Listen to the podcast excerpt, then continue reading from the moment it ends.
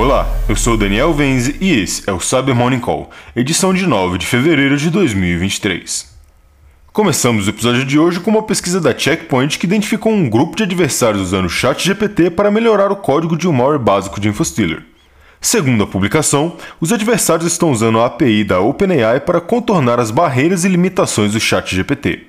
Foi observado que bots do Telegram que consomem de tais APIs são anunciados em fóruns de cybercriminosos e, por via desses bots, permitem a criação de conteúdo malicioso, como e-mails de phishing e código de malware, sem as limitações e barreiras que o ChatGPT definiu em sua interface de usuário. Por fim, também foi identificado um usuário de fórum que criou e disponibilizou um script que usa a OpenAI em versão beta para contornar as restrições anti-abuso.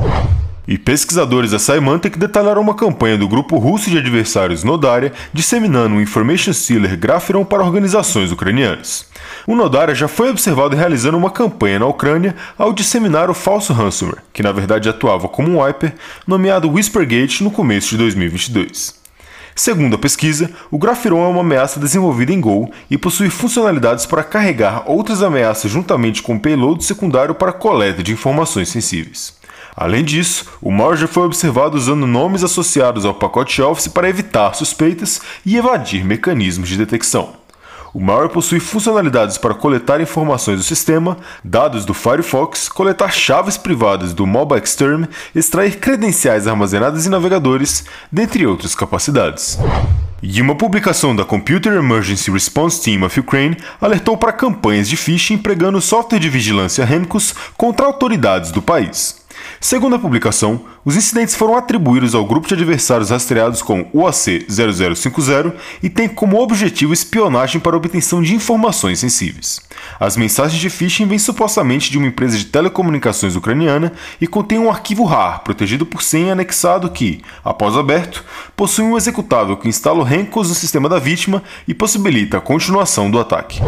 E, por fim, voltando na temática sobre a campanha do ransomware ESXi Args contra servidores ESXi, a Cybersecurity and Infrastructure Security Agency disponibilizou um decrypter para que vítimas do ransomware ESXi Args possam decifrar arquivos afetados pela ameaça.